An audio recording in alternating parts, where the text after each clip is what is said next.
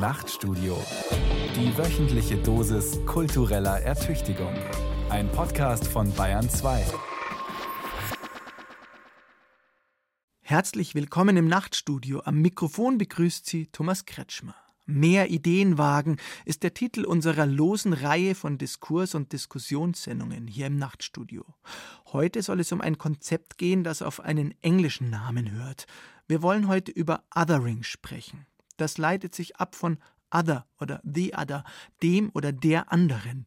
Denn einerseits, so scheint es, definiert sich jede Gesellschaft, jede Gruppe, jede Klasse durch die Abgrenzung von dem oder den anderen. Und gleichzeitig liegt jeder Gesellschaft der Hang zum Gemeinsamen, zum Wir zugrunde. Die Nachrichten der letzten Tage und Wochen bringen's an den Tag. Da war und ist einerseits das solidarische Wir der Corona-Pandemie, der Hashtag Zusammenhalten hat genauso versucht, das zum Ausdruck zu bringen, wie die lobenden Worte von Bundeskanzlerin Angela Merkel für das solidarische Verhalten der Bürgerinnen und Bürger in diesem Land.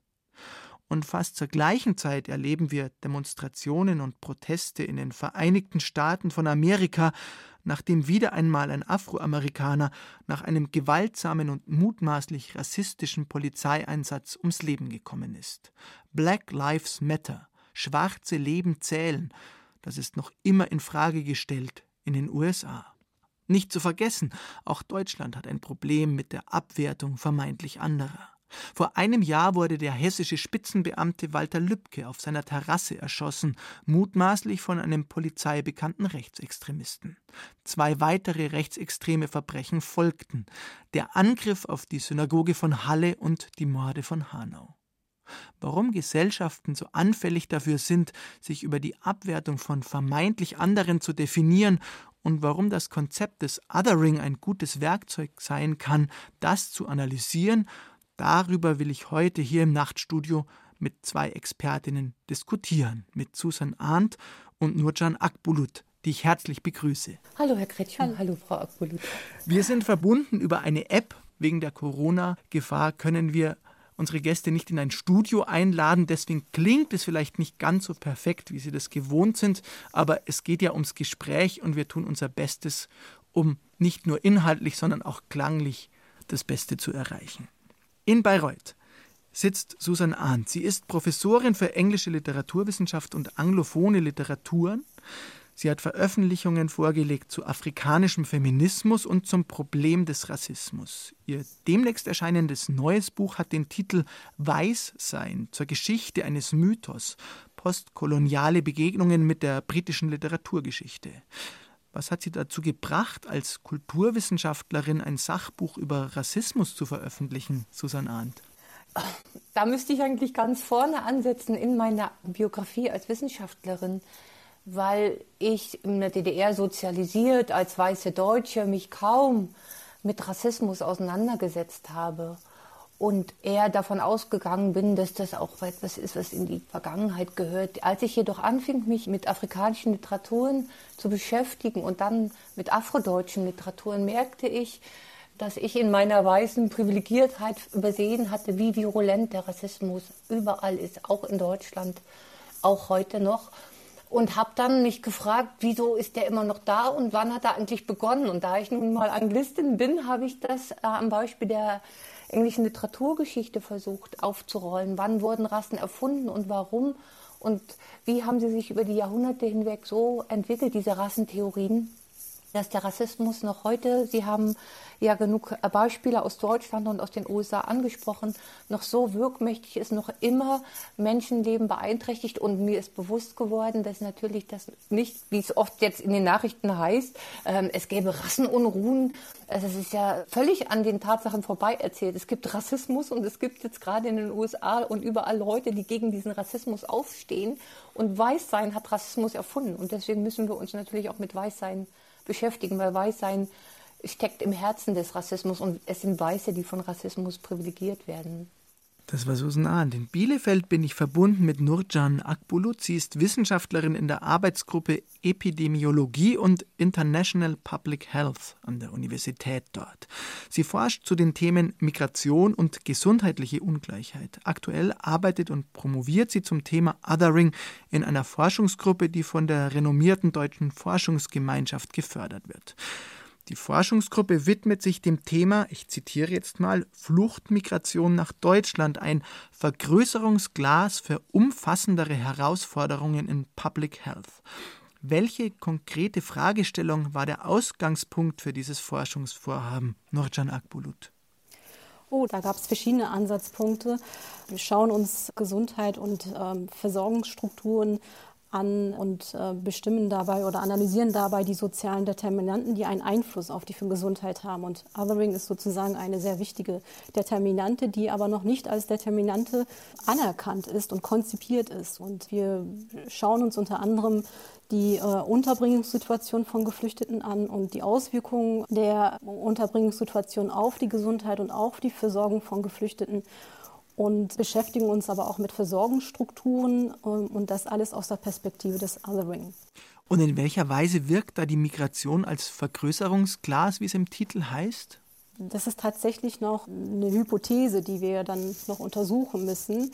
Aber wir möchten an dem Beispiel quasi die Defizite aufzeigen, also die Defizite an Versorgungsstrukturen oder im Gesundheitssystem aufzeigen und daran arbeiten, sodass halt eben auch andere Bevölkerungsgruppen davon profitieren können. Es ist ein weites Feld, in dem wir uns bewegen und ein relativ neuer Begriff des Othering. Deshalb würde ich gerne einfach an den Anfang die Frage stellen, was ist Othering? Und Susan Arndt bitten, das mal zu definieren. Was ist aus Ihrer Sicht Othering? Sie haben es ja eben auch schon in der Anmoderation gesagt, Herr Kretschmer, es ist ein Anglizismus, also ein aus der englischen Sprache entlehntes Wort, das, wie ich finde, die deutsche Sprache bereichert. Einerseits steckt eben das Wort other darin, also der, die, das andere, anders sein. Aber es ist eben sehr interessant, mit diesem kleinen Suffix ing wird noch etwas gesagt, nämlich, dass der, die andere nicht einfach immer schon da war, sondern er wird gemacht, erfunden. Und das ist im Grundprinzip menschlicher Gesellschaften allerdings kein genetisch angelegtes, sondern eins, was mit Macht zu tun hat. Denn die Frage ist ja, wer macht das Othering? Und das machen offenbar nicht die anderen, sondern die, die sich dann in diesem Verfahren, und das gehört zum Othering dazu, dass welche sich als Norm setzen, als Normalität. Also es werden von denen, die sich als Norm setzen, Grenzen gezogen, Abgrenzungen vorgenommen und zu sagen, wir konstituieren die Norm und alle, die nicht zu dieser Norm gehören, die sind die anderen. Das muss man aber erstmal können. Dazu muss man die Möglichkeit haben. Und hier kommt dann eben Macht ins Spiel. Äh, denn nicht jeder kann sagen, hey, ich bin die Norm, äh, du bist anders. Also jetzt ein plastisches Beispiel fällt mir jetzt ein. Oscar Wilde wurde Ende des 19. Jahrhunderts wegen seiner Homosexualität zu einer Haftstrafe verurteilt. Wenn der jetzt im Gerichtssaal gesagt hätte, was heute eine anerkanntere, noch längst nicht vollauf anerkannte Meinung ist, hey, ich bin doch normal, dann hätte er das Gefängnis wahrscheinlich nie mehr verlassen. Also da steckt ganz viel Macht drin. Und was sehr wichtig ist, Othering meint immer Diskriminierung auf der einen Seite, die anderen werden diskriminiert zum Zwecke, dass diejenigen, die dieses Othering erfinden, Privilegien bekommen. Also mehr Rechte, mehr Ressourcen, Zugriff auf Ressourcen, die sie eben den anderen verwehrt bleiben. Und dazu gehört dann eben auch noch zu sagen, das hat auch seine Richtigkeit. Das kann ich mit dem Othering begründen. Alle gesellschaftlichen Ordnungen, die wir kennen, funktionieren genauso und daraus entsteht soziale Ungleichheit. Alle haben sich entlang solcher, da gibt es ganz, ganz verschiedene Formen, Othering herzustellen, darauf kommen wir sicher noch zu sprechen.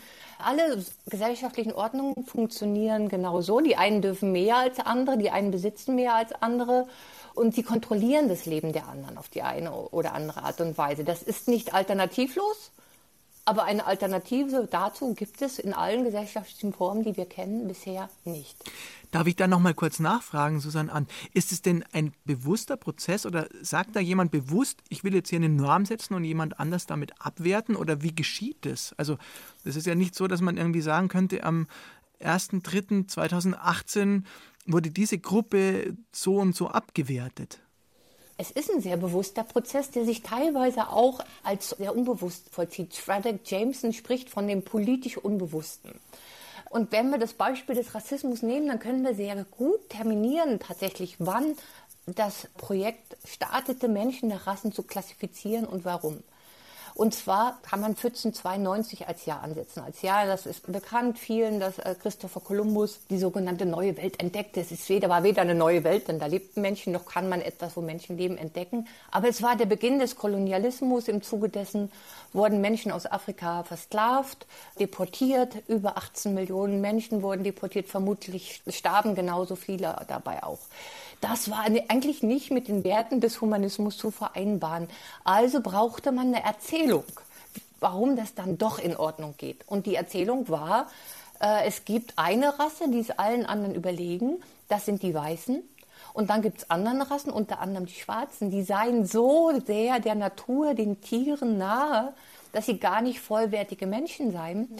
Ergo könne man ihnen dies antun. Das ist jetzt mal äh, sozusagen ganz lange Geschichte, ganz kurz formuliert, wo man aber sehen kann, dass die äh, Feministin Mary Douglas sagt das auch. Also immer da, wo Menschen kartiert werden, wo das eine und das andere geschaffen wird, da geht es eigentlich nicht um körperliche Unterschiede. Die dienen aber dazu, politischen und ideologischen Interessen zu dienen. Ja, da steckt immer eine Intention dahinter. Dann, wenn es kreiert wird, aber das ist meist nicht ein Individuum, das die Macht dazu hat, sondern das passt in den gesellschaftlichen, politischen, ideologischen Kontext einer Zeit. Dann kommen Theologen, Philosophen, Naturwissenschaftler, die bauen sich dann so ein Haus zusammen. Das ist eine Erzählung, die passt in einer bestimmten Gesellschaft, die setzt sich dann durch. Und dann, irgendwie beim Rassismus oder Sexismus, wird es zu einer Weltideologie. Nurcan Akbulut, sehen Sie weitere Aspekte, die vielleicht noch zu ergänzen wären zu diesem Ja, Bild? also ich, ich stimme da Frau Arndt völlig zu und mich interessiert die Frage, wie lässt sich denn jetzt Othering konzeptionalisieren, also für die Forschung?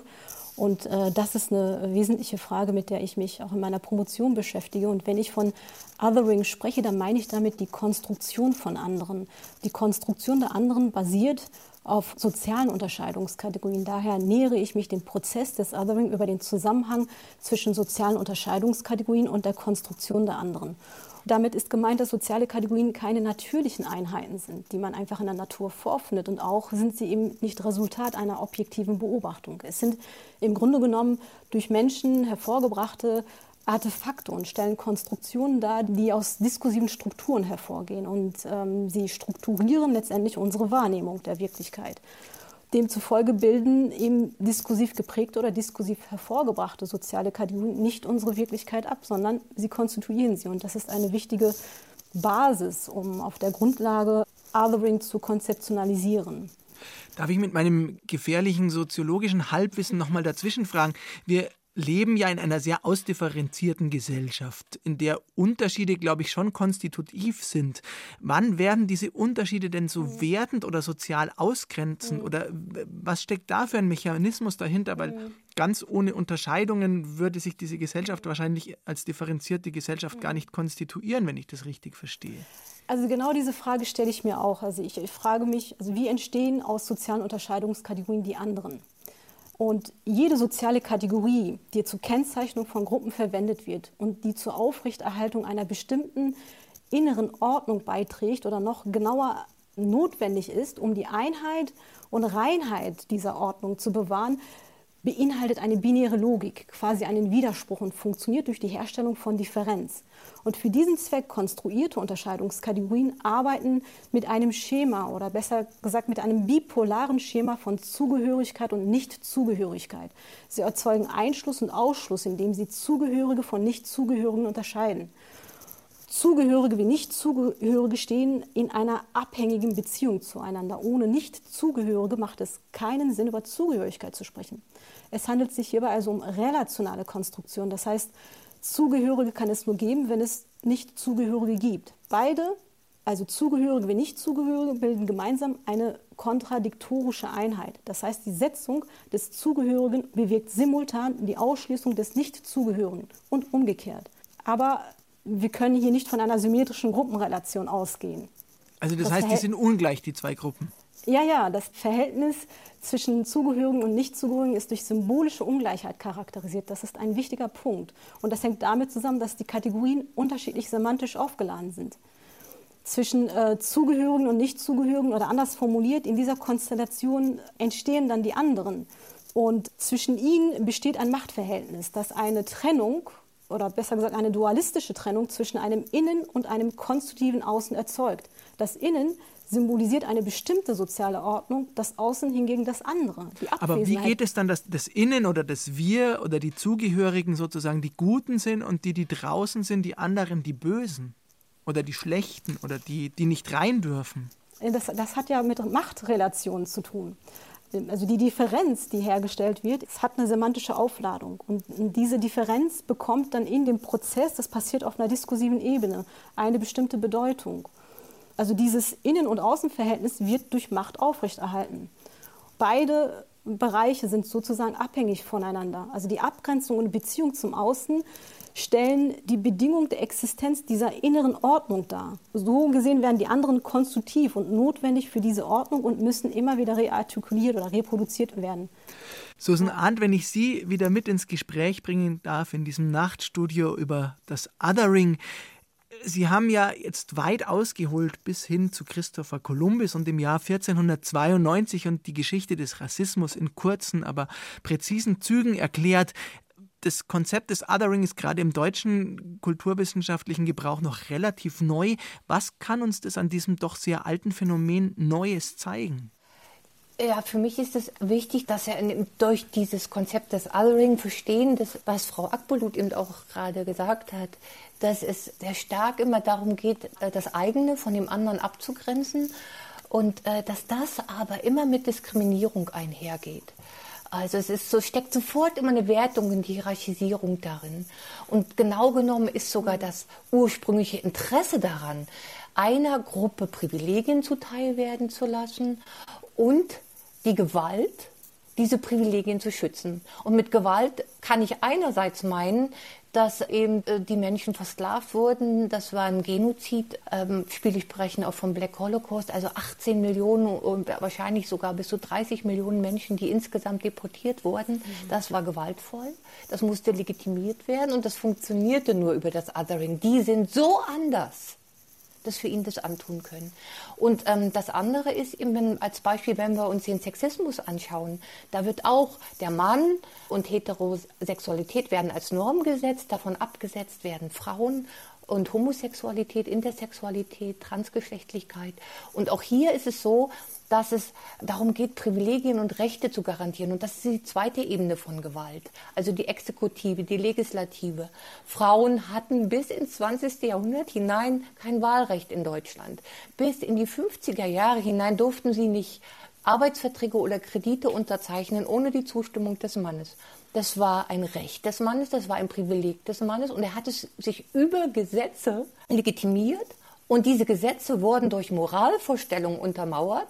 Und das waren Erzählungen, die darauf basierten, Männer sind vernunftbegabt, Frauen sind emotional. Wenn wir Kant lesen, dann dekliniert er das durch. Er sagt, ihm wird schlecht bei dem Gedanken, dass eine Frau Griechisch lernt, dann könnte sie sich ja auch gleich ein Bart wachsen lassen. Äh, Rousseau sagt, wir müssen doch gar nicht über die Gleichheit der Geschlechter sprechen, denn Frauen sind nun mal dümmer, Frauen sind nun mal nicht vernunftbegabt, also können sie ja auch nicht die gleichen Rechte wie Männer genießen. Auch das im Prinzip des Othering im Herzen von Diskriminierung und von Machtausübung.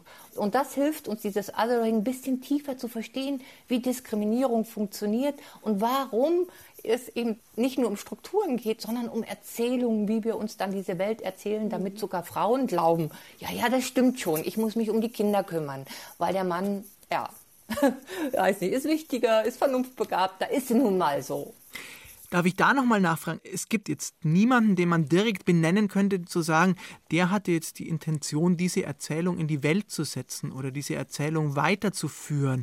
Also das ist, es ist schon eher was Diskursives als jemand, was man an einem Mann oder einer Personengruppe festmachen kann. Wie, wie genau können Sie sagen, es ist die Gruppe XY, die daran Schuld trägt, dass der Rassismus immer noch so groß ist in den USA? Kann man das genauer feststellen zum Beispiel? Ja, also ich glaube, dieses Diskursive ist das völlig richtig. Also wir leben in bestimmten Diskursen, da werden wir hineingeboren.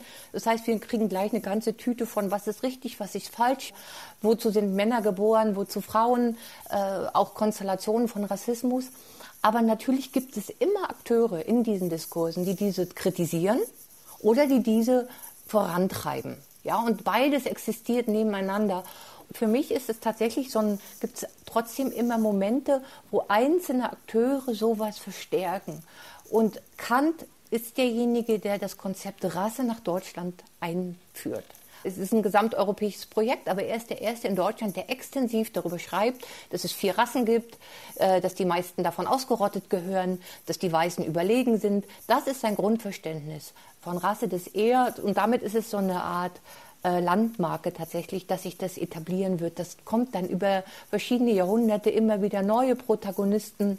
Dazu gehören eben Gobineau, Chamberlain, der, der Schwiegersohn von Richard Wagner, der die Idee des Ariatums begründet und damit die Grundlagen legt für den eliminatorischen Antisemitismus. Es gibt immer Personen, die wir benennen können, genauso wie wir eben Personen benennen können, die sich dann dagegen ausgesprochen haben, die Widerstand gegen diese Diskurse geleistet haben und die nach und nach dann auch das Umdenken in, in westlichen Gesellschaften mit angestoßen haben.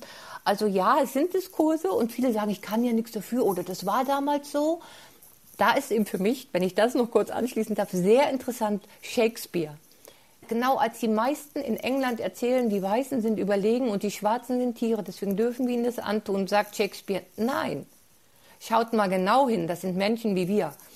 Und deswegen ist es für mich auch immer interessant, Gegenstimmen in Diskursen zu sehen, dass man sagt, das ist eben nichts, wo man hilflos ausgeliefert ist. Nein, wir tragen auch in Diskursen Verantwortung. Und wenn Trump sagt, Make America Great Again, dann ist er genau wieder so ein Akteur, denn in seinem Zukunftsbild, das die Vergangenheit zurückholt, in diesem Again, steckt genau White Supremacy. Wir Weiße, Amerika muss wieder den Weißen, gehören den weißen Männern Hört auf mit eurer Schelte von Rassismus und Sexismus. Das ist eine soziale Ordnung, die in die Zukunft trägt. Und da ist er wieder so ein Akteur, der eben genau diese Polizeigewalt erst recht wieder auf festen Boden stellt. Äh, die gab es ja immer, die war nie weg.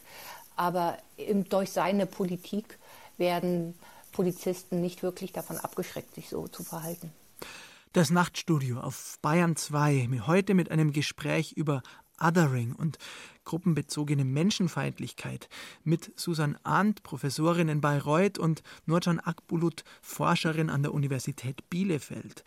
Wir haben jetzt weit zurückgeblickt und vor allem weit weggeblickt in die USA, nach Amerika zu Donald Trump. Ich möchte noch mal kurz fragen, weil eben die Geschichte dieser gruppenbezogenen Menschenfeindlichkeit und des Rassismus wichtig ist, welche Rolle spielt speziell der Nationalsozialismus auch für heutige Probleme des Otherings in unserer Gesellschaft? Können Sie dazu was sagen, noch Frau Susanne Arndt? Ja, also für mich ist es ganz wichtig, dass äh, wir uns natürlich äh, sehr intensiv mit dieser Frage auseinandersetzen müssen. Wie konnte dieser eliminatorische Rassismus, die Shoah, wie konnte die sozusagen Fuß fassen? Wie konnte die auf so viel Rückhalt in der Gesellschaft treffen? Äh, wie müssen wir damit heute in unserer Erinnerung umgehen? Und dazu gehört es für mich zu schauen, dass der Nationalsozialismus weder aus einem Vakuum entstand, sondern aus einer sehr langen Geschichte von Rassentheorien. Eugenik selbst wurde zum Beispiel ja schon im Kolonialismus angewandt, unter anderem von Eugen Fischer, einem der wichtigsten Protagonisten der Eugenik im Nationalsozialismus. Und gleichzeitig müssen wir sehen, dass der Nationalsozialismus und sein Gedankengut nicht dadurch verschwand, dass die Alliierten Deutschland besiegten und, und die nationalsozialistische Diktatur besiegten. Denn einerseits müssen wir schauen, wer waren denn die Alliierten? Das waren Kolonialmächte die zu der Zeit selber sozusagen Rassismus praktizierten in den Kolonien. In den USA gab es die Jim Crow-Gesetzgebung. Aber wenn wir auch nach Deutschland schauen, so intensiv die Auseinandersetzung auch war, diskursiv und bestimmte Moralvorstellungen, ist Deutschland den Rassismus, den Antisemitismus äh, nie losgeworden ist, wurde, legte sich teilweise so ein Schammantel darunter. Es wurde nicht darüber gesprochen, insbesondere in Ostdeutschland. Es wurde deklariert, wir sind antifaschistisch, Punkt. Das heißt, da wurden auch keine Diskussionen geführt. Da waberte dieser ganze Rassismus ständig weiter.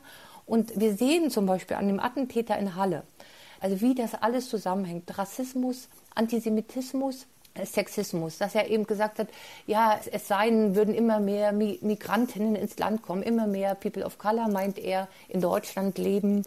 Und äh, das hänge damit zusammen, dass der Feminismus dieses Denken unterstütze und ganz schuld daran seien die Juden, äh, die das alles an den Fäden herbeiziehen. Also ich glaube, diese ganzen verschiedenen Diskriminierungsformen, diese verschiedenen Formen von Rassismus, Antisemitismus, Rassismus gegen Schwarze, antimuslimischer Rassismus, die müssen wir zusammen betrachten, um endlich auch einen Schritt weiterzukommen und nicht immer nur zu sagen, das ist schlecht. Äh, denn wenn wir uns nur die Spitze des Rassismus anschauen, dann lassen wir dessen Grundkonstanten immer weiter am Leben. Und wenn wir sagen, ach, äh, mir ist das ja ganz egal, welche Hautfarbe du hast, dann verleugne ich die Präsenz des Rassismus und wir können sehen, äh, dass die nicht nur in den USA, sondern in Deutschland, Sprichwort Halle, Hanau, eben noch präsent ist, aber eben auch nicht nur in rechtsextremen Kreisen, sondern in weiten Teilen der Gesellschaft mhm. bestimmte rassistische Vorstellungen nach wie vor ähm, sehr virulent sind. Mhm. Nurcan Akbulut, wollen Sie das ergänzen, weil ich Sie gerade höre? Ja, also ich würde gerne den Aspekt der sozialen Konstruktion dann nochmal ähm, ein bisschen aufgreifen. Und zwar soziale Unterscheidungskategorien oder Klassifikationen, die ja für die Konstruktion von anderen relevant sind oder bedeutsam sind, das sind, das sind nicht willkürliche Konstrukte. Sie entstammen einem diskursiv geprägten Wissens- und Klassifikationssystem, das sie als selbstverständlich erscheinen lässt. Und jede Epoche, um mit Foucault zu äh, argumentieren, bringt ein Wissens- und Klassifikationssystem hervor, das für die jeweilige Epoche charakteristisch ist. So war es beispielsweise im 19. Jahrhundert üblich, Menschen nach ihrer Rasse und Reinheit ihrer Abstammung zu klassifizieren. Und es wurden sogar für Kinder, die aus rassischen Mischbeziehungen hervorgingen, neue Kategorien zur Beschreibung ihrer äh, rassischen Hybridität geschaffen. So wurden Kinder als Mulatte kategorisiert, wenn der Vater weiß und die Mutter negroid war. Es lassen sich bis über ja, 30 Kategorien finden, mittels äh, derer der Mischlingscharakter zum Beispiel der spanisch-amerikanischen Bevölkerung in Peru definiert und dokumentiert wurde. Und der Punkt, auf den ich hinaus will, ist, dass die Bedeutung von Rassen und der Differenzen, die durch die Unterscheidung von Rassen erzeugt wurden, sich innerhalb eines umfassenden symbolischen Systems, also einer symbolischen Ordnung entwickelt haben, so dass es für die Menschen damals völlig normal und legitim erschien, auf diese Weise Menschen zu kategorisieren. Heute erscheint uns eine solche Denk- und Klassifikationsweise, die Menschen nach ihrer Rasse klassifiziert, eher befremdlich. Wir würden diese Vorgehensweise zumindest mehrheitlich eher als, als rassistisch einstufen. Wir würden uns heute ganz klar von einer solchen Klassifikationsweise distanzieren, weil wir heute wissen, dass es keine Rassen gibt. Diese Argumentation ähm, ist aber von der Vorstellung geprägt, dass wir uns weiterentwickelt haben. Und sie ist tief verwurzelt mit der europäischen bzw. modernen Geschichte, die als eine Geschichte des Fortschritts im Sinne eines Erkenntnis- und Entwicklungsfortschritts begriffen und erzählt wird. Und hier haben die Arbeiten vieler Theoretikerinnen und ganz besonders die Arbeiten von Foucault eine wichtige theoretische Basis geschaffen, die die Idee des Fortschritts in Frage stellt. Foucault hat untersucht, wie diskursive Systeme sich über die Zeit verändert haben und wie sich damit auch die jeweilige Perspektive auf die Realität verändert hat. Er behauptet, es ist nicht der Fortschritt, sondern es sind unsere Wissens- und Klassifikationssysteme, die sich ändern. Er spricht von epistemischen Brüchen, so dass uns die Art und Weise, wie wir es heute gewohnt sind, zu klassifizieren, uns als völlig normal und natürlich erscheint, so ähnlich wie es den Menschen im 19. Jahrhundert normal erschien, nach Rassen zu kategorisieren. So werden wahrscheinlich auch künftige Generationen auf unser Zeitalter zurückbringen. Und unser Klassifikations- und Wissenssystem wird ihnen vergleichbar artifiziell Und erscheinen. wo würden die sich dann dran stören? Also die Geschichte der Moderne ist ein Diskurs des Fortschritts, der ein Gegenmodell benötigt, um sich als fortschrittlich konstruieren zu können. Insofern konstituiert die moderne Geschichte, um es mit den Worten von Julia Reuter auszudrücken, Rückschritt und Unzivilisiertheit als Gegenprinzipien und kann letztendlich nur durch die Entgegensetzung des anderen und des Nicht-anderen funktionieren. In diesem Zusammenhang ist Othering sozusagen als differenzkritische Analyseperspektive entwickelt worden, um genau diese Diskurse, also diese, die klassischen Modernisierungsdiskurse dahingehend zu untersuchen, wie sie ihr Gegenmodell produzieren. Das fand ich jetzt mal auch eine wichtige Frage. Welche Diskurse sind das heute? Welche Begriffe sind das heute? Also zum einen sehe ich so ein, so ein Shift. Also wir sagen dann, viele vermeiden das Wort Rasse, gehen aber hin zu reden von Ethnie oder Kultur oder Hautfarbe. Da steckt aber eigentlich das gleiche Wissen noch drin. Die gleiche Idee von Weißsein ist eine sozusagen unmarkierter Markierer. Also es wird jetzt, Deutschland wird nicht als Ethnie bezeichnet, aber Ethnie sind jetzt immer die People of Color, die Kulturen des globalen Südens. oder eben auch Hautfarbe. Aber okay, es gibt keine Rassen, aber Hautfarben sieht man doch. Und das ist ganz wichtig, da sagt die Psychologin Sechadri Cooks, ja, wir sehen Hautfarben, aber doch nur, weil der Rassismus uns das beigebracht hat. Wenn wir jetzt 100 Leute auf die Bühne stellen, dann wird es sehr schwer, zwischen diesen verschiedenen Tongs und Komplexionen genaue Grenzlinien zu ziehen. Aber wir können das, weil der Rassismus das sozusagen über Jahrhunderte hinweg uns gelehrt hat. Und ein anderes Paradigma, das natürlich nach wie vor existiert, also ich wollte damit sagen, Rasse existiert auch, wenn es sich so ein bisschen versteckt hinter anderen Begriffen, ist eben das Modul der Zweigeschlechtlichkeit. Frau ist nicht Mann. Das ist immer noch intakt. Obwohl wir jetzt das dritte Geschlecht haben, divers, bleibt trotzdem so eine Idee von Zweigeschlechtlichkeit, aber man weiß doch, was ein Mann und eine Frau ist. Äh, Kleber sagte in, dem Heute-Journal mal, naja, das ist so ein Begriff für jene, die ihre Orientierung verloren haben. Genau das Denken steckt nämlich drin. Zweigeschlechtlichkeit ist normal, divers, das sind die anderen. Und dabei ganz zu schweigen davon, dass divers natürlich dann wieder ganz viele verschiedene Geschlechter und, unter einen Hut bringen soll. Also immer, wenn wir kategorisieren, bleiben wir tatsächlich, finde ich, noch immer in dieser Logik, hm. dieser Kartierung, die wirklich schon aus der Aufklärung und äh, früher immer noch äh, fortwirkt. Aber das wollte ich gerade noch mal fragen. Also Wissenschaft ohne Kategorisierung kann ich mir jetzt persönlich auch schwer vorstellen. Oder? Also unser ja, ganzes ja, Wissenssystem baut also, auf Kategorisierungen auf. Also egal, ob es Linné und, und die Arten in der Biologie sind, ist auch wieder gefährliches Terrain. Ja, ähm, die Chemie mit den Perioden und so weiter. Es ist alles baut auf Kategorisierungen auf, auch die Kulturwissenschaften, genau. würde ich sagen. Das ist ja aber das Grundproblem. Wir müssen uns bewusst machen, dass auch in der Kulturwissenschaft wie auch in der Naturwissenschaft Kategorien äh, Modelle sind. Und Modelle tatsächlich immer eines tun. Sie helfen uns, bestimmte Sachen zu sehen, doch gleichzeitig machen sie andere Sachen unsichtbar. Sie essentialisieren. Sie bringen Sachen auf den Punkt und zwar entsprechend geltender Moralvorstellungen, Wissenskontexte und Ideologien und beschweigen andere. Also dass die Grenzen zwischen Mann und Frau letztlich, wenn wir alles uns anschauen, außerhalb von äußerlichen Geschlechtsmerkmalen, aber selbst dann, dann sehen wir, dass die Grenzen fließend sind und lange über so ein Zweigeschlechtermodell hinausgehen. Und dann, äh, Geit Spielwerk spricht von Essentialisierung. Also wir müssen natürlich bestimmte Begriffe benutzen, weil ich kann jetzt, wenn ich Sexismus kritisieren will, brauche ich die Kategorien Frau und Mann. Aber ich muss mir halt auch bewusst, Spivak nennt es strategischen Essentialismus. Mhm. Also es ist eine Strategie, das auch so zu benennen. Aber das Wichtige ist, dass ich mir bewusst mache, dass ich damit Sachen ausblende und dass ich damit in bestimmten Wissenstraditionen stehe. Und ich glaube, darum geht es in der Wissenschaft. Dieses Weg von Rasse, weil es biologisch gesehen Rassen nicht gibt, aber hin zu Rasse als soziale Konstruktion, weil es Rassismus gibt. Und wenn ich über Rassismus sprechen will, dann brauche ich auch die Kategorie Rasse, mache mir aber bewusst, das ist eine Konstruktion und die ist gefährlich und da steckt ganz viel Gewaltgeschichte drin. Nurcan Akbulut, ja. darf ich mit Ihnen nochmal nach diesem Ausflug in die Gegenwart kommen, aber das war jetzt sehr hilfreich. Nurcan Akbulut, Sie forschen und arbeiten zu Public Health und Epidemiologie. Also dem Thema, das mhm. durch Corona jetzt ganz groß auch in der Zeitung und in den Medien zu finden ist. Am Anfang der Corona-Pandemie in Deutschland konnte man den Eindruck haben, vor dem Virus sind alle gleich. Inzwischen zeichnet sich aber ab, es trifft vor allem marginalisierte Gruppen häufiger und schwerer. Zum Beispiel Migranten in Ankerzentren oder anderen Flüchtlingsunterkünften oder auch migrantische Arbeiter in Schlachtbetrieben. Kann man denn auch in der Corona-Epidemie etwas übers Othering lernen, wenn man sich das genauer anschaut? Also ich habe nach wie vor Schwierigkeiten, hier äh, die Ereignisse mit Othering zu verbinden. Ähm, ich analysiere Othering am Beispiel des ähm, Migrationsdiskurses. Das ist, hilft mir, oder ist, ist an dem Beispiel hilft es mir, diesen Prozess besser nachzuvollziehen. Othering besitzt sozusagen eine identitätskonstituierende, aber auch eine projektive Funktion. Und dieser projektive Charakter des Othering lässt sich insbesondere infolge von gesellschaftlichen Umstrukturierungen beobachten, die als krisenhaft wahrgenommen werden. Und ich äh, greife hier auf die Arbeit von Nora Rietzel zurück, ähm, die in ihrer Arbeit aufzeigen konnte, wie sich die deutsche Nation durch die gezielte Konstruktion von Gegenbildern, das heißt von gefährlichen anderen, die als ähm, Bedrohung für die innere Ordnung repräsentiert wurden, trotz der eigenen inneren Fragilität und vielen Widersprüche als eine einheitliche Nation imaginieren und konstruieren konnte. Und sie identifiziert dabei in der Geschichte der Bundesrepublik den Zusammenbruch von politisch-sozialen Konsensen als wichtige Wendepunkte.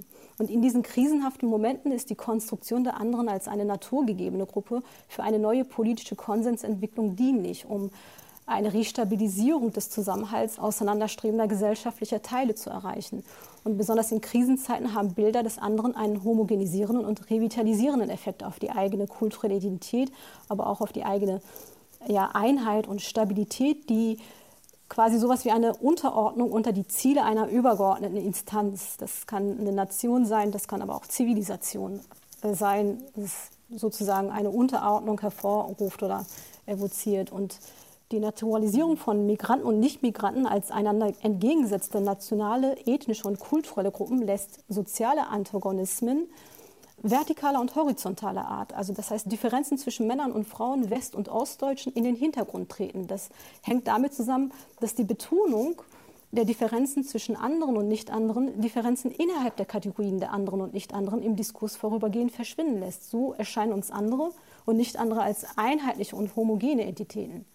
Also kann man das, weil wir jetzt vielleicht zu nahe waren an der Gegenwart, aber wenn wir auf das Jahr 2015 blicken, als viele Migrantinnen und Migranten nach Deutschland kamen, war das der Diskurs, was Sie gerade beschrieben haben, zu sagen, Moment, eigentlich fliegt uns unsere deutsche Gesellschaft gerade ziemlich um die Ohren, weil es so viele Differenzen gibt. Es ist ja sozusagen sehr praktisch, da kommt jetzt eine Gruppe von außen und indem wir auf die was projizieren, wird die Gruppe der bereits daseinenden Deutschen mhm. homogener. Ich, ich, ich würde hier nochmal auf das diskursive Sprechen zurückkommen. Also das ist nicht eine Gruppe, die spricht. Das diskursive Sprechen lässt sich auch nicht auf das Sprechen also einzelner Akteure reduzieren. Es handelt sich um diskursive Strukturen, die durch systematische Eingrenzung potenzieller Deutungsmöglichkeiten zur Privilegierung einer bestimmten Repräsentation führen. Stuart Hall spricht in diesem Zusammenhang von einem Repräsentationssystem sogar. Der Diskurs lässt sich als eine Bedeutungspraxis auffassen, dessen hervorgebrachte Positionen, von denen aus gesprochen wird, begrenzt mit Macht verbunden sind. Und um diesen Punkt etwas konkreter zu machen, möchte ich hier kurz auf die Arbeiten des niederländischen Sprachwissenschaftlers und Rassismusforschers Toyn van Dijk eingehen. Er beschäftigt sich mit der Entstehung und Transformation und Verbreitung von rassistischem Wissen, das sich institutionalisiert hat und dadurch weniger sichtbar und angreifbar ist. Er argumentiert, dass weiße Eliten bei der Reproduktion von Rassismus eine zentrale Rolle einnehmen.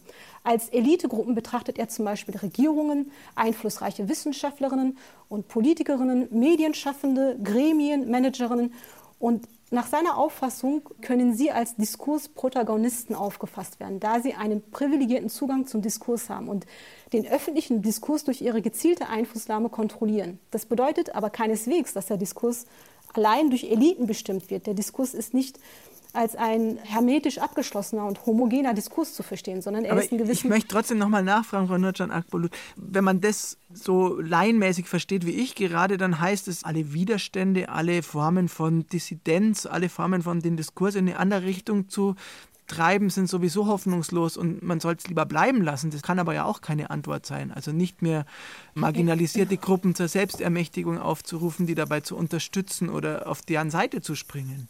Nein, nein, der Diskurs keineswegs also ein abgeschlossener Diskurs, sondern es gibt auch Gegendiskurse und auch Gegenstimmen. Die sind zwar marginal ausgeprägt und es gibt Machtbeziehungen, aber die gibt es. Und die Gegenstimme oder Gegendiskurse, die implizieren sowohl Weiße als auch Nicht-Weiße.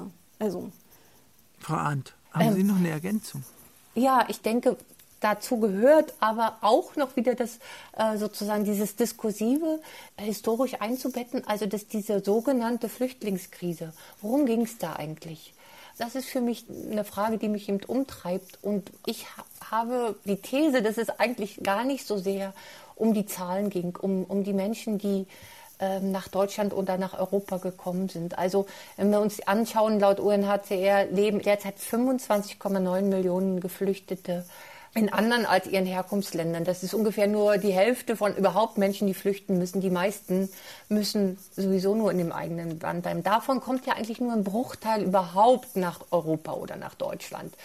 Und was ist 2015, 16 passiert? Die Zahlen haben sich zwischenzeitlich über einen kurzen Zeitraum verdreifacht. Also es waren dreimal so viele Geflüchtete, die in Deutschland ankamen. Was aber eigentlich an sich kein logistisches Problem war.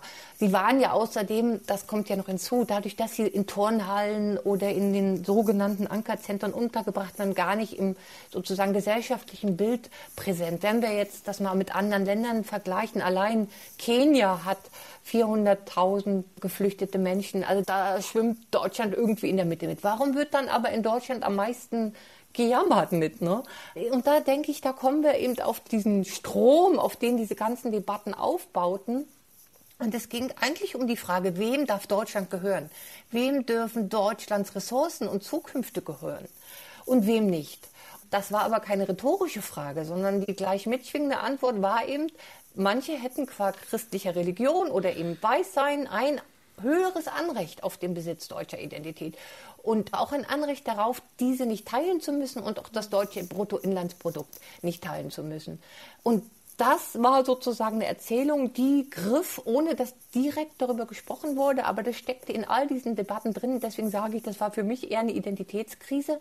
Dem widerspricht nicht mal, dass andere auch eine Willkommenskultur praktiziert haben. Also ich kann ja trotzdem empathisch sein und das kann nebeneinander existieren. Und das Problem war, glaube ich, dass es eher darum ging, die Angst wieder Deutschland als Einwanderungsgesellschaft zu sehen. Dabei ist Deutschland ja seit langem eine Migrationsgesellschaft und genau diese Diskussion ist eine sehr alte und da konnte einfach diese, diese Debatte um wie viel Geflüchtete verträgt Deutschland super gut das aufgreifen und, und reaktivieren. Und wenn ich noch mal einen Schlenker zu Covid-19 ziehen darf, wollte ich auch noch was ergänzen gerne zu dem, was Frau Akbulut gesagt hat also im Wesentlichen stimme ich zu. Ich würde aber trotzdem sagen, ja, ich sehe da ein Othering. Äh, und zwar ein bisschen analog zu dieser sogenannten Flüchtlingskrise, die eine Identitätskrise war und ist. Denn tatsächlich unterscheiden ja die Covid-19-Viren nicht nach Alter, Herkunft und mhm. oder der Position im Rassismus, aber die menschlichen Antworten darauf tun das sehr wohl. Äh, Deutschland hat eben mit Shutdowns und Social Distancing geantwortet, sehr erfolgreich, wie es im Moment aussieht. Das aber ist für viele eine leichter zu handhabende Option als für andere. Selbst in Deutschland gab es eben sehr viele Diskussionen über, über die Wirtschaft und um Menschen, die wirtschaftlich ruiniert wurden. Aber in anderen Kontexten, in anderen Ländern sind Shutdowns wie ein Countdown zum Untergang. Länder wie Nigeria, in denen 80 Prozent der Menschen eben von kleinen Businessunternehmen leben, wenn die zugemacht sind, dann gibt es auch keine Rücklagen. Gleichzeitig hat man nicht die Krankenversicherung, schon gar nicht für alle die Beatmungsmedizin. Das heißt, da gibt es ganz unterschiedliche Antworten, sowohl global als, als aber auch eben, eben lokal. Global gesehen wird es eben so sein, dass äh, tatsächlich Prognosen mahnen, dass 35 bis 65 Millionen Menschen tatsächlich in tödliche Armutskonstellationen gestoßen werden aufgrund der globalen Rezession. Das wird eben den globalen Süden viel mehr treffen als Deutschland.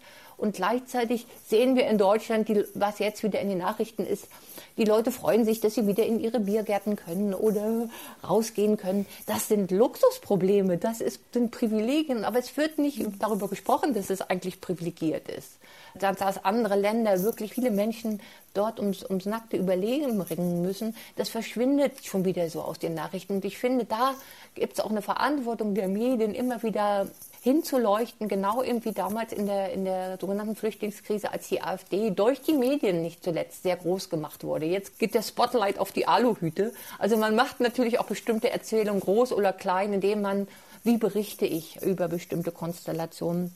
Wie wird gerade über die George Floyd-Proteste berichtet? Was wird erzählt? Es wird von Krawallen erzählt. Es wird nicht von dem machtvollen, powervollen äh, schwarzen Widerstand erzählt in den deutschen Medien. Ähm, so, ne? Also ich denke, die Medien sind da tatsächlich auch wichtige Akteurinnen in, in diesen ganzen Erzählungen von Othering in bestimmten gesellschaftlichen Kontexten. Ich will das gerne aufgreifen. Und zu unserer letzten Fragerunde kommen und der Frage, wie soll es weitergehen, was tun gegen die angesprochenen sozialen Ungleichheiten, die hinter der Abwertung von anderen Gruppen steht. Sie haben es gerade angesprochen, jetzt kann man sich darüber freuen, in den Biergarten zu gehen, aber andererseits ist es ein Luxusproblem und ein Privileg. Susanne Arndt, wie kann eine privilegierte Gruppe der Gesellschaft lernen, dass sie privilegiert ist? Ja, ich glaube, da muss man eben hinschauen und sich wagen, auch hinzuschauen. Also ich mache immer wieder Erfahrungen, wenn ich über Diskriminierung, Rassismus oder Sexismus so bildungspolitische Vorträge halte, kann ich fast darauf wetten, dass die erste Frage kommt, aber mir ist das auch passiert. Also mir hat auch schon mal eine Frau auf meinen Hintern geschaut. Oder also als ich in Ghana war, da haben mich die Leute doof angeguckt. Also schnell sind die Leute dabei, dann diese Privilegien und die Tatsache, dass sie diskriminieren, abzuschmettern und lieber über Diskriminierung zu reden, die sie erfahren hätten. Dabei will ja natürlich niemand gerne äh, diskriminiert werden, aber Menschen wollen auch nur sehr ungern zugeben, dass sie diskriminieren. Und da habe ich eben einen Diskriminierungsbegriff, der sagt, das tue ich, weil ich einer bestimmten gesellschaftlichen Gruppe anhöre, weil ich ein Mann bin, weil ich heterosexuell bin, weil ich weiß bin, bin ich in der Konstellation, in der ich diskriminiere. Das muss ich mir erstmal wagen, mir das einzugestehen und dann kann ich mir das anschauen. Denn dann kann ich auch sehen, dass ich tatsächlich Privilegien habe. Und darüber muss viel mehr gesprochen werden. Das Problem an Privilegien oder das Charakteristischere daran ist, dass sie ja eben zur Verfügung stehen, auch wenn ich sie gar nicht bemerke. Und ich kann sie auch nicht einfach ablegen. Ich kann nicht ablegen, dass ich als Weiße privilegiert bin, wenn ich zum Beispiel eine Wohnung suche in Deutschland oder einen Job. Oder dass ich als deutsche Passinhaberin eben leichten Visum bekomme. Das kann ich als Individuum nicht ändern. Ich kann es mir aber bewusst machen. Und äh, das ist das, worüber viel mehr geredet werden muss, was ich eben auch meinte, diesen Blickwechsel zu wagen, neben diesen Bierzeltfreuden auch davon zu berichten, dass andere tatsächlich noch immer mit dem Überleben kämpfen, dann kann ich da auch durchaus mal das Wort Privileg in den Raum stellen, denn das ist der Elefant im Raum, dem, äh, von dem man immer spricht. Also das, was da ist und worüber nicht gesprochen wird. Und da glaube ich, dass wir da tatsächlich uns auch lösen müssen von so einer Art Schulddiskurs, weil diese Privilegien hängen immer auch damit zusammen, dass ich mir anerkennen muss, dass ich diskriminiere. Und wenn ich diskriminiere, das will ich nicht, kommen schnell Schuldgefühle auf, dann legt sich Scham drüber und dann kommt das lange, laute Schweigen. Und dieses lange, laute Schweigen müssen wir ansprechen und dann können wir darüber sprechen, wie wir durch bestimmte Herrschaftskonstellationen, Macht, Rassismus, Sexismus, bestimmte Menschen privilegiert werden. Nurcan Akbulut, haben Sie weitere Überlegungen, Hinweise, wie mit dem Elefant im Raum gut umzugehen wäre? Vielleicht noch ein Gedanken zu dem Aspekt Privilegien und ein Charakteristikum des elitären Diskurses ist es, dass er Rassismus konsequent leugnet. Und eine Möglichkeit, Rassismus im Diskurs zu umgehen, ist, ihn umzudeuten und in neue Begrifflichkeiten zu kleiden. In diesem Zusammenhang haben, haben sich verschiedene Begriffe, wie zum Beispiel Ausländerfeindlichkeit, Fremdenfeindlichkeit, Islamfeindlichkeit etabliert, die Rassismus, aber auch Alltagsrassismus konsequent dethematisieren und letztlich auch bagatellisieren. Und es ist eben ein Privileg, dass äh, weiße Menschen eben die Möglichkeit haben oder die Wahl haben, sich mit Rassismus zu beschäftigen oder nicht zu beschäftigen. Das haben andere Menschen nicht. Und das wird dadurch erschwert, also ich diskutiere oft darüber, ob es jetzt im ähm, Zusammenhang mit Migration, ob es sich da rassistische Zusammenhänge gibt oder ob Rassismus überhaupt relevant ist. Und oft wird der Rassismus halt äh, negiert. Es ist, hängt damit zusammen, dass der Rassismus eben schwierig ist zu erkennen, wenn man weiß ist. Und die Situation des anderen ist eben für den Nicht-Anderen nicht erlebbar. Und das macht es schwer, quasi sich mit dem Phänomen auseinanderzusetzen. Also man sollte ja. Privilegien als Privilegien benennen und Rassismus als Rassismus, um zumindest ein Stück weiterzukommen, wenn ich Sie richtig verstehe. Ja, ich denke, dass wir ein großes Erkenntnisdefizit haben im Hinblick auf Rassismus, äh, auch in der Wissenschaft. Und das sollten wir überwinden. Genau, das ist, glaube ich, das Problem, wenn wir, das habe ich ja ganz am Anfang angesprochen, mit, dem, mit den Protesten jetzt in den USA, dass in den deutschen mhm. Medien von Rassenunruhen gesprochen wird oder so. Also damit heißt es ja wieder, die Schwarzen, also Rasse wird immer als Synonym für Schwarzsein benutzt oder für die Diskriminierten. Mhm. Aber Rassismus hat sehr viel mit denen zu tun, die Rassismus ausüben. Auch das ist der Blickwechsel, mhm. den wir brauchen. Ne? Jemand macht mhm. das, jemand hat das erfunden und jemand hat da deswegen Privilegien. Und da hilft es schon zu sagen, wenn man eben darüber berichtet, dass es Widerstand gegen Rassismus zum Beispiel mhm. äh, oder Widerstand gegen White Supremacy, gegen weiße Vorherrschaft, dann, dann hat man sofort auch auf dem Tableau, dass Rassismus alle was angeht, weil alle daran beteiligt sind. Wir haben jetzt sehr wissenschaftlich, möchte ich sagen, und sehr vernünftig über die Rolle gesprochen von Othering, von Rassismus. Gibt es denn auch emotionale Prozesse, positive Emotionen, die helfen könnten, diese Probleme zu überwinden oder zumindest in den Blick zu bekommen? Kann die Kultur zum Beispiel helfen? Also ich, ich denke auf jeden Fall, dass Kultur und Literatur einen wichtigen und Kunst einen wichtigen Beitrag dazu leistet, weil sie nämlich Räume betreten können, in denen Sprache verweigert, in denen Sprache sozusagen keine Worte mehr findet und tatsächlich dann auch bestimmte Dinge bewusst macht. Erinnern wir uns, wer, wer Anne Frank gelesen hat, hat einen ganz anderen Zugang dann bekommen, zum Beispiel zu den Grauen des Nationalsozialismus. Ähnlich ist es mit dieser Serie Roots, wo man dann diese Grauen der Versklavung sieht. Das ist tatsächlich eine Sprache, also Glissant spricht davon von Imagination und dass die Imagination uns tatsächlich erreichen kann, wo wir kognitiv versuchen abzublocken, weil wir das Leid gar nicht aushalten. Deswegen denke ich das schon. Andererseits ist es natürlich wichtig, immer, oft wird ja getan so, ach, die Widerständigen, die sind emotional, deswegen müssen wir sie nicht ernst nehmen. Wir sind die Objektiven äh, auf der einen Seite und auf der anderen Seite eben die Widerständigen, seien zu politisch korrekt, was oft eben als zu emotional, zu betroffen und deswegen gar nicht in der Lage, sachlich darüber reden zu können. Das heißt, ich finde, zu Widerstand gehören auch Emotionen und das ist auch richtig, weil das kann einen total wütend machen, wenn man jeden Tag diskriminiert wird, wenn man jeden Tag gefragt hat, wo kommst du her? Dein Deutsch ist aber sehr gut, kann ich mal deine Haare anfassen? Ja, da gehört Wut dazu, aber Wut und Emotionen sind auch auf der Seite derer, die, ähm, also Kant war auch wütend, wenn der sagt, äh, Schwarze gehören ausgerottet. Da ist auch ein Haufen Emotionen drin. Und äh, dass man das also nicht nur so, so tut, als ob nur der Widerstand emotional wäre. Es ist auf beiden Seiten emotional und rational. Und ich denke, ja, genau über Kunst und Literatur können wir auch noch eine Sprache finden, in der man noch mal ganz anders auch begreifen kann, welchen Schaden, emotionalen Schaden, auch Gesamtschaden für eine Gesellschaft Diskriminierung, Rassismus, Sexismus anrichtet. Gibt es Dinge, die Ihnen Hoffnung machen, Nurcan Akbulut? Dinge, die mir Hoffnung machen. Also ich denke, es ist schon hilfreich wäre, dass wir die Praxis unseres Denkens und Handelns, sei es in der Forschung, in der Politik, aber auch in der Medienlandschaft, ähm, ja in ihrer Konstruktivität zu denken und auf dieser Basis eben Räume zu schaffen, die äh, sozusagen dem Ungedachten unseres Denkens Platz bieten. Vielen Dank. Nurcan Akbulut, Susanne Arndt, ich danke Ihnen beiden sehr, dass Sie sich die Zeit genommen haben für dieses Gespräch. Sehr gerne. Sehr gerne. Das Nachtstudio zum Thema Othering. Weitere Informationen zu unserer Sendung und zu unserem fast unerschöpflichen Podcast-Angebot finden Sie auf bayern2.de Nachtstudio. Hier im Programm geht es nach den Nachrichten weiter mit den Radiotexten. Heute mit einer Sendung zum 100. Geburtstag von Marcel Reich-Ranitzky. Am Mikrofon verabschiedet sich Thomas Kretschmer.